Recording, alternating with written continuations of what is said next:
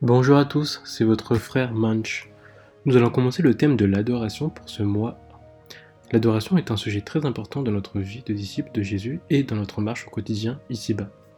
Dans Jean 4, 23, 24, il est dit Mais l'heure vient et elle est déjà venue où les vrais adorateurs adoreront le Père en esprit et en vérité, car ce sont là les adorateurs que le Père demande.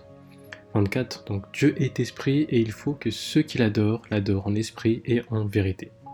Cette parole parle beaucoup car elle montre plusieurs choses. Premièrement, il faut être un vrai adorateur en esprit et en étant sincère envers, Dieu. Et deuxièmement, Dieu veut qu'on l'adore et une adoration qui le touche doit être vraie et sincère. Tu vois, la question qu'on se pose, c'est mais qu'est-ce que l'adoration et qu'est-ce qu'être un vrai adorateur? Si on prend juste la définition du Larousse, L'adoration représente un sentiment d'amour passionné, de très grande affection, donc c'est un amour qui confine à l'adoration. Euh, maintenant, si on regarde un peu plus par rapport à la parole, l'adoration en termes hébreux est shakha, qui signifie se prosterner devant quelqu'un pour lui témoigner son respect. Et donc, en tant qu'enfant de Dieu et disciple de Jésus, on se prosterne donc devant Dieu pour lui témoigner notre respect. Ce qui m'amène donc à la question pourquoi nous devons adorer notre Seigneur et notre Dieu. Euh, bah, parce qu'il est tout simplement digne, car il est saint, parce qu'il mérite tout notre respect, tout l'honneur de, et toute notre attention, et parce que c'est son premier commandement. Donc, comme il est dit, de l'aimer de tout notre cœur, de toute notre âme, de toute notre pensée, de tout notre être. Et lorsque tu pêches, que tu tombes, réponds-toi, reviens à ton Dieu, adore-le, car c'est lui qui te pardonne et qui te restaure, et c'est également lui qui permet que tu marches progressivement dans la sanctification pour devenir saint comme Christ a été saint. Lorsque les choses se passent bien dans ta vie, ou que tu as été délivré du péché, ou que tu as eu des bénédictions, adore aussi ton Dieu, car c'est lui qui permet tout cela et qui t'a consacré à lui. Lorsque tu as fait du mal, et cela arrivera toujours, même dans les moments les plus sombres de ta vie, mon tendre ami, adore ton Dieu de tout ton être et de tout ton cœur.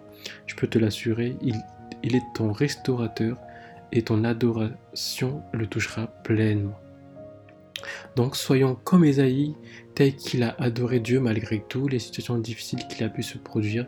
Il l'a adoré et à l'accomplissement de sa promesse, notamment dans Esaïe chapitre 24 verset 1. Ô Éternel, tu es mon Dieu, je t'exalterai, je célébrerai ton nom, car tu as fait des choses merveilleuses. Tes desseins conçus à l'avance se sont fidèlement accomplis. Maintenant, comment pouvons-nous l'adorer, notre Seigneur? L'adoration peut se faire par la louange, par différents types de prières, par des temps de supplication, par des moments seuls à seul avec Dieu ou même par nos actes au quotidien et notamment nos témoignages. Mais c'est avant tout une attitude de cœur, une révérence, le témoignage d'un respect envers notre Dieu. Et tous ces procédés cités, comme je vous l'ai dit, peuvent permettre de, nous mettre à part pour lui. Le temps d'adoration est donc un temps particulier pour nous être pour qu'on soit connecté à notre Père céleste, que notre cœur soit connecté au sien. Lorsque nous adorons notre Seigneur, nous avons le cœur à l'écouter pleinement, à le servir et à, le, et à suivre ses directives et à être conduits par lui.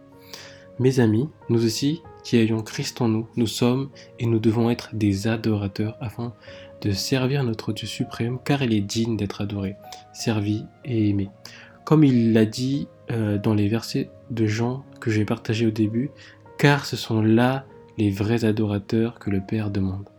Soyons donc des vrais adorateurs, notre esprit doit chercher la communion avec l'Esprit de Dieu pour l'adorer. Dieu nous a donné des talents, une intelligence et des forces, et tout cela sont des bénédictions qui nous donne, et nous pouvons lui plaire à travers toutes ces choses, mais il a besoin de notre disposition de cœur et de l'esprit pour l'adorer, car l'adoration a une grande valeur pour lui. Pour avoir cette relation intime d'adorateur avec le Seigneur, nous devons donc chercher la sanctification et la consécration. Nous devons connaître que Dieu est saint et que nous sommes pécheurs. Donc répondons-nous chaque jour afin que notre relation avec lui soit pure. Faisons, faisons l'effort de toujours garder notre relation avec Dieu et que notre adoration à lui soit toujours constante. Pour finir, j'aimerais vous, partager ce verset dans Hébreu 12, 28, 29 qui dit Le royaume que nous recevons est inébranlable. Soyez donc reconnaissants et servons Dieu d'une manière qui lui soit agréable. avec crainte et profond respect, car notre Dieu est un feu qui consume. Mes amis, je vous exhorte vraiment de tout mon, cœur de devenir des vrais adorateurs de Dieu et de mettre en pratique ce verset. Soyons des vrais adorateurs afin que Dieu prenne plaisir dans notre adoration et dans notre, sincérité. Que Jésus vous bénisse pleinement, votre frère Manch.